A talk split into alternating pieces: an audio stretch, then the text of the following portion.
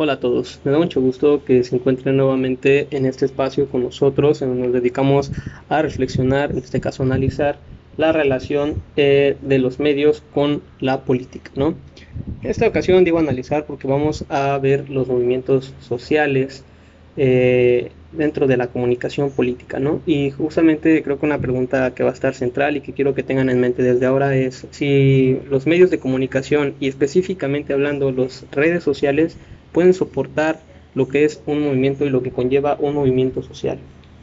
Bien, eh, para esto vamos a tomar como eje central el movimiento de Black Lives Matter, un movimiento que ha estado muy en tendencia últimamente, en los últimos semanas, las últimas meses, que desde luego trata una nueva forma que está desde luego excedida, que no, está, que no es posible analizar bajo los estándares, digamos, clásicos, conservadores de, eh, análisis de los movimientos sociales dentro de la ciencia política, pero que sin embargo eh, sí lo es para los, la, la teoría de, digamos, o la filosofía un poco más de índole sociológica que eh, ciencia política, ¿no? Propiamente.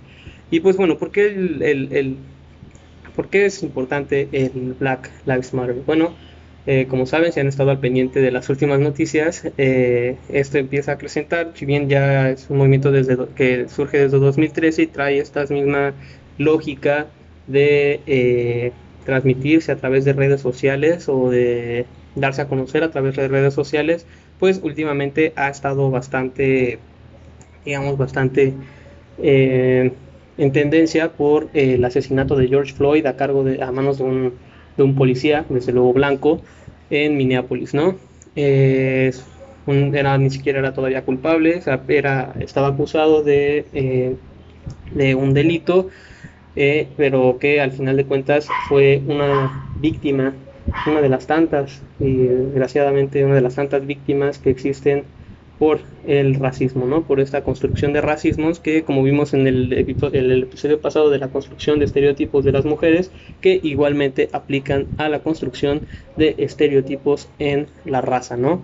Y esto es un tema muy interesante, este es un tema que también es bastante importante de analizar, porque vamos a analizarlo no en el terreno de, de Estados Unidos, ¿no? Que desde luego ellos ocuparán de su teoría, tendrán mejor conocimiento, pero vamos a pensar al Black Lives Matter en términos de activismo político, por decirlo de alguna forma, dentro de las redes sociales, que eso sí es novedad, porque como muchos de ustedes, al igual que, que su servidor, se habrán enterado de este movimiento a través de las redes sociales, ¿no?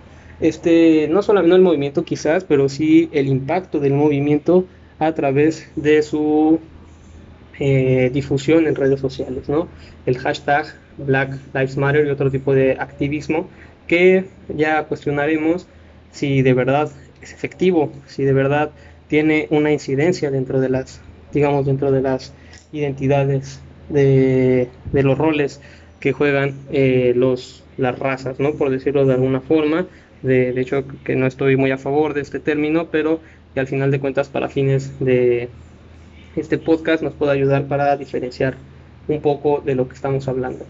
Y pues bueno, ¿no? Justamente la descendencia negra en un país como Estados Unidos que es sumamente racista y que vamos, o sea, se puede ver, por ejemplo, en nota de la BBC que habla que es tan racista que es más probable que un negro esté dentro de la pobreza, en los que es más probable que un negro pueda morir a manos de un policía, que es más probable que sea preso un negro que un blanco, encarcelamiento, desde luego, y una tasa de, mortalidad infantil, ¿no? En donde, en donde refleja que muchísimos bebés eh, negros mueren antes de cumplir un año por los escasos recursos a los que pueden acceder, ¿no? Y este, este, este, este, este racismo permea desde la construcción de Estados Unidos, ¿no? Digamos, no, no vamos a meternos mucho ahora a este tema, pero vamos, vamos, a, vamos a observar un poco cómo se llevó esta mediatización del movimiento a través de, los medios de comunicación en México, ¿no? Y es que, claro, dos cosas me, me, vinieron a la mente en el momento en el que te enteras en el contraste de las redes sociales y de la televisión, ¿no? Número uno es que México está acostumbrado a vivir protestas sociales, movimientos sociales muy fuertes y que también tienden a ser muy, muy, muy efervescentes, ¿no? digamos de alguna forma dentro del movimiento y a lo cual la mayoría de las personas se, se encuentran en contra, ¿no? Algo que podemos ver sobre todo mucho en redes sociales, también en posts de periódicos importantes que gente rechaza, mucha gente rechaza eh, eh, este tipo de expresiones, ¿no? De este tipo de manifestaciones y que desde luego la misma, digamos la misma, los mismos medios de comunicación que volvemos a lo mismo como vimos en el episodio pasado, controlados por un grupo de hombres que, eh, que, que monopolizan estos, estos espacios en los que se da una verdad única en la que en la que nos dan a conocer cómo podemos manifestarnos y de qué manera no podemos manifestarnos, ¿no? Y de los cuales, antes de, del, movimiento de Black Lives Matter, en consecuencia de George Floyd, que de repente brotó demasiada, demasiada, una, muy fuerte efervescencia dentro del movimiento, ¿no? En el que se rompieron eh, y en el que se se quebrantaron, digamos, muchas leyes, ¿no? En el que se hicieron pintas, en el que se rompieron, se destruyeron monumentos, etcétera. Y pues bueno, justamente esta aceptación de los medios, ¿no? Del grupo hegemónico de los medios, eh, porque justamente vienen de un país, digamos, eh, al cual debemos seguir, ¿no? Al cual deberemos ser eh, nuestro ejemplo. Y que justamente dan a conocer o más bien vislumbran cuál es la realidad social de un país, ¿no? Porque cuando cambia el discurso de, de los medios de comunicación, de, las, de, los, de los periódicos y de las televisoras, de hay fuertes manifestaciones en Estados Unidos en esta relación causa-efecto, porque entonces se justifica, digamos, la forma de manifestarse a grupos de mujeres vandalizan, por ejemplo, el, centro de la Ciudad de México, ¿no? el centro histórico de la Ciudad de México, que vemos solamente una culpabilidad a diferencia de una relación de justificación o de intentar dar argumentos a favor o en contra de un tipo de movilización. ¿no? En resumen, podríamos decir que este, digamos, este, este movimiento, al menos en México, eh, vislumbra mucho la realidad política que vive el país, en el sentido que eh, Estados Unidos al ser un país hegemónico y que predominantemente pensamos como un país blanco, eh, totalmente heteronormado y religioso, desde luego, con todos los estándares católico, todos los estándares que se le puedan poner, todas las clasificaciones que se le puedan poner, y que desde luego está bien, ¿no? Lo que están haciendo es una cuestión que, que, que de, cierta manera vuelve, devuelve cierta sensibilidad a las cuestiones sociales, ¿no?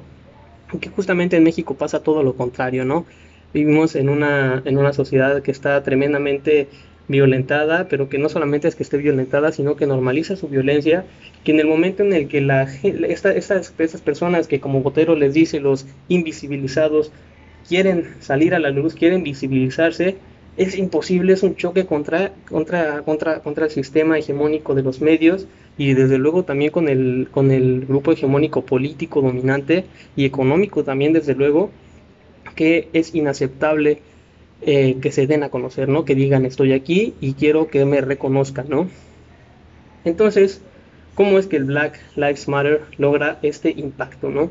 Desde luego no solamente es una cuestión que se lleva a través de la, de la, televisión, pero volvemos con esta cifra que quiero ser muy reiterativo, el 98% de las casas mexicanas cuentan con una televisión en casa. Una, televisión, perdón, en casa, pero la, valga redundancia. Eh, entonces, pensar que la opinión pública está desde luego mediada por medios de comunicación, por tres grupos hegemónicos de comunicación, no es nada saludable, desde luego, para una democracia, porque realmente no estamos fungiendo una democratización de los medios, sino que estamos viendo una imposición de la opinión pública, ¿no? Y que justamente Botero, eh, perdón, que justamente eh, Francisco Díaz y Carlos Muñiz eh, explican, ¿no? A través de esta forma de desinterés de desapego a las eh, redes, redes a las, a la, de los jóvenes hacia los medios de comunicación, ¿no?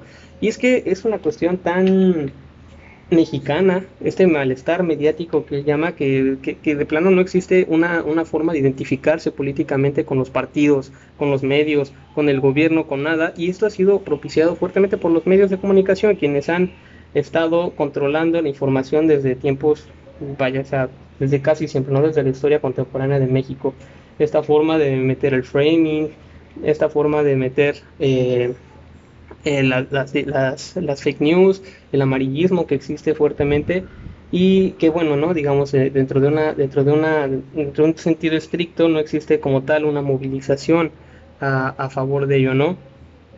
Justamente la exposición, podríamos pensar que en cierta medida la, la, la exposición mediática podría eh, servir como una forma de movilización ya que aumenta el interés y el conocimiento de la política para las nuevas generaciones por lo tanto, también debería aumentar una confianza en el gobierno, el sistema político, digamos, una forma de transparencia, pero que al contrario está haciendo efectos reversibles ¿no? a esto, justamente porque el contenido de los noticieros eh, no aumenta el compromiso cívico, ¿no? Lo que, algo que observa, algo que observan Carlos y Francisco, y que desde luego en esta cuestión de la expotización, eh, digamos en campañas, hablando, ellos piensan en las campañas electorales, de eh, de todo momento, de esta lluvia de spots que surgen de repente en las elecciones y que justamente bajan este compromiso político, ¿no? Por decirlo de alguna forma, y que justamente exista una poca afección a asuntos públicos. Por lo tanto, es, se vuelve, y es que también la construcción hay que entender esto, la construcción de los medios de comunicación en la televisión, que por cierto es algo que, digamos, en los jóvenes ya no permea tanto, como también explica que ya es más una cuestión de Internet, en la que, de involucramiento con el Internet, pero que justamente todavía en estos medios antiguos y conservadores eh, se busca eh, se busca se, busca la narración de, historias no un entretenimiento un, un mero entretenimiento como, como de chisme de la política no eh, en, vez de buscar como esta forma estructural de la política, lo cual desde luego en los jóvenes ha causado ese desafecto, pero que eh, digamos en contraste ha aumentado con el surgimiento de eh, las redes sociales, ¿no? en las cuales existe un digamos un cierto compromiso, por decirlo de alguna forma político, pero que también tiene sus matices y que hay que ponerlos, ¿no? Justamente hay que pensar en la política como una acción humana, ¿no? Una acción eh, de lo público, una, una, es un derecho humano, desde luego por eso es un derecho humano. Y eh, esta, esta cuestión de pensar la opinión pública solamente como un mero sondeo, ¿no? Eso es un error fatal para las democracias porque justamente estamos excluyendo muchísimo, estamos este, excluyendo muchísimo de, toda, de, todo, de todo, lo que, todo el pensamiento, ¿no? De toda la, la, la, opinión pública y que desde luego Botero va a pensar en el espiral del silencio, ¿no? Esta forma de cambiar la, la, opinión por pertenecer a un grupo y desde luego sesgas toda, toda, toda la opinión pública, ¿no? Y que al final de cuentas ese mismo círculo del silencio va a permear en otras zonas. Por lo tanto, la comunicación, eh, eh, la, comunicación política debería generar esos espacios de deliberación y de consolidación de la cultura política en lugar de reproducirlos, de, reproducir solamente uno, perdón. Y digamos, eh, debe haber esta forma debe poner en marcha unos procesos de, eh, concentración social para la movilización, ¿no? Digamos, pensar a la comunicación política como poner, eh, digamos, fines colectivos, ¿no? Fines que al final de cuentas reflejan la opinión pública y que, digamos, podríamos hablar más de una cuestión de eh, visibilizar lo invisible, ¿no? En ese sentido, ¿no? En ese, en ese, en ese proceso. Y que desde luego los medios de comunicación cuentan con una responsabilidad para cuestionar eh, la construcción de identidades culturales, ¿no? Y que en, en la medida en la que sea controlada por un grupo hegemónico, simplemente va a excluir y va a seguir reproduciendo la exclusión y normalizar la exclusión de ciertos grupos, ¿no? Como pueden ser, y ya lo vimos con el caso de las mujeres, también lo veremos a profundidad más adelante, desde luego, y otros grupos de, que no pertenecen a esta élite hegemónica política eh, social, ¿no? Y pues bueno, justamente es la construcción de estos espacios a partir de, la, de, la, de los que se puede considerar como una especie de movilización social dentro de las dentro de los medios de comunicación y pensando ya digamos a manera de análisis si no existen estos espacios dentro de los eh, medios de comunicación tradicionales, como son la televisión, la radio, los periódicos, porque están controladas por grupos hegemónicos que eh, reproducen un mismo discurso machista, blanco, desde luego privilegiado en un sentido económico, pues vamos a seguir invisibilizados. Justamente las redes sociales surgen como un contrapoder a ese tipo de estructuras que aún digamos, permean eh, en la realidad, ¿no? Y que justamente como observa Carlos eh, Muñiz y Francisco Díaz, eh, han generado ese desafecto con los jóvenes, ¿no? En los jóvenes. Y justamente pensar en esta cuestión del activismo político que a mí me causa demasiado ruido, porque vamos, pensando un poco en esta cuestión del psicoanálisis político a los que autores como Byung-Chul Han han adentrado, es imposible, ¿no? Es imposible con,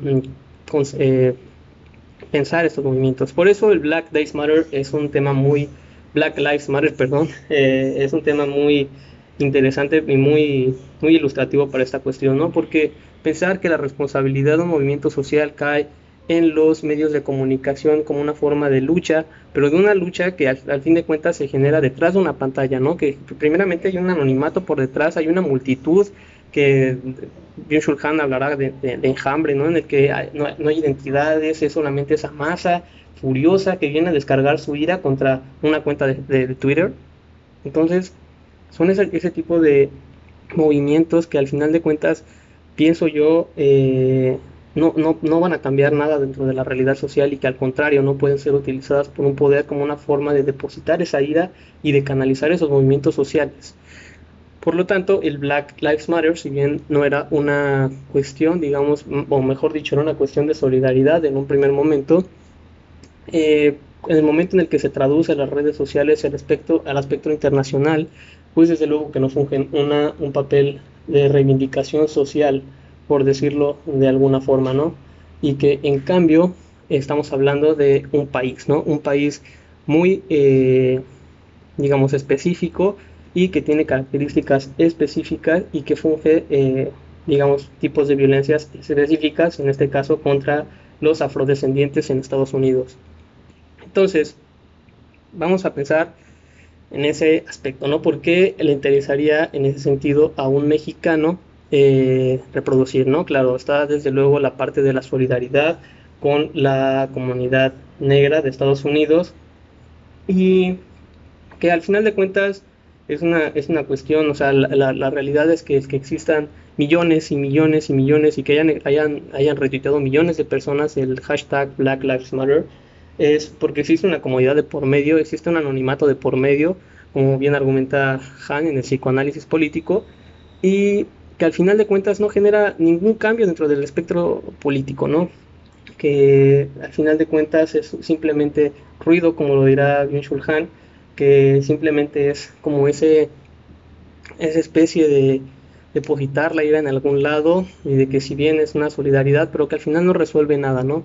Esta tendencia, por ejemplo, que tienen los autores de la ciencia política para los movimientos sociales, de que estos deben generalizarse para más cuestiones para formar un mundo equitativo, igual, etcétera, que al final de cuentas parece como un poco idílico, ¿no? Caemos en lo, en lo idílico de las estructuras, de la de la colectividad como forma de gobierno, la institucionalización del movimiento social, digamos casi casi pensando como partido político, pero al que al final de cuentas estas formas, digamos, fuera de la política, digamos, de la política institucional, que sirven como una forma de hacer visible lo invisible, pero que desde luego no están, digamos, siendo visibilizadas en el caso que estamos viendo ahora de por los medios de comunicación, ¿no? y que justamente buscar los espacios dentro de los buscar los espacios dentro de las redes sociales se vuelve una forma muy fácil de visibilizar las cosas, pero desde luego no de resolverlas.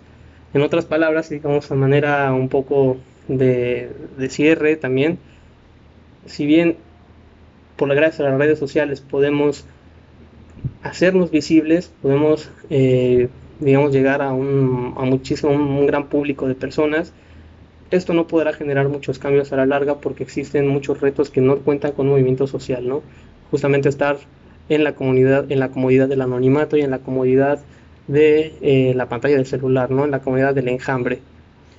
pues en ese sentido considero que los movimientos sociales no, no pueden ser pensados como una forma, digamos, los no pueden ser pensados como una, dentro de las redes sociales no pueden ser pensados como una forma de movilización. Pues bueno, esto ha sido todo por el episodio de hoy, me da mucho gusto que hayan, me hayan acompañado y pues los espero para la última emisión de este podcast. Muchas gracias.